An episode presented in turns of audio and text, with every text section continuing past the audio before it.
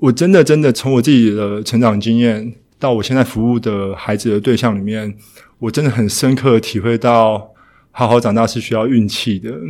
然后那个运气，更具体的讲，就是你真的需要被支持、被爱着。我以前呃很羡慕别人。呃，我羡慕人家有父母，嗯，我羡慕就是哦，联络部是家人签的，然后呃，家长会是爸爸妈妈来，这些这些这些，一直到我几年前，我遇到一个女孩子，嗯，她跟我很不一样，她是，反正她就是顶尖学校毕业的学生，嗯哼，然后我们会认识是因为我们都一起去所谓的偏乡当老师，嗯，然后我也是认识这个人之后才发现，他那几年最深的课题或是。失落是他的父母很不能接受他去当偏乡的老师，因为他是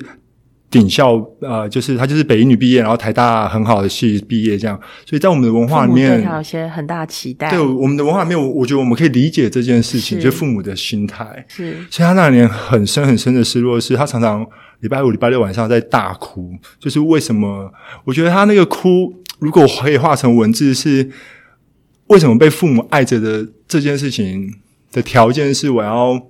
我要放弃我对于自己生命的选择、职业的选择？他就感受到的是一种有条件的爱，而这个女孩子在我身上感受到的是她从来没有过的自由、选择的自由。嗯，而我在她身上曾经感受到的是所有我对于家庭的想象的失落，我都投射在她身上。嗯，所以那个对比给我一个很深的体会是。我觉得幸福吧，幸福的要素好像跟你家庭的组合没有太大的关系。就是说，跟你是呃父母带大的，还是隔代教养，还是低收，就是跟这些没有关系。而是不管你今天是一个什么样的组合，我觉得终究是在关系里面有没有那个无条件的爱吧。你曾经感受过这个东西，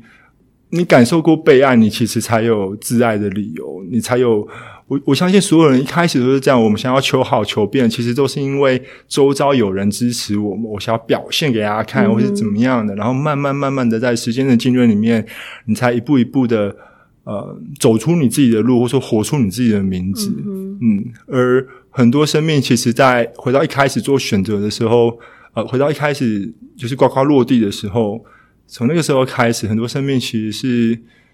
他周遭是缺乏这样子的。力量的吧，这样的环境的吧，嗯，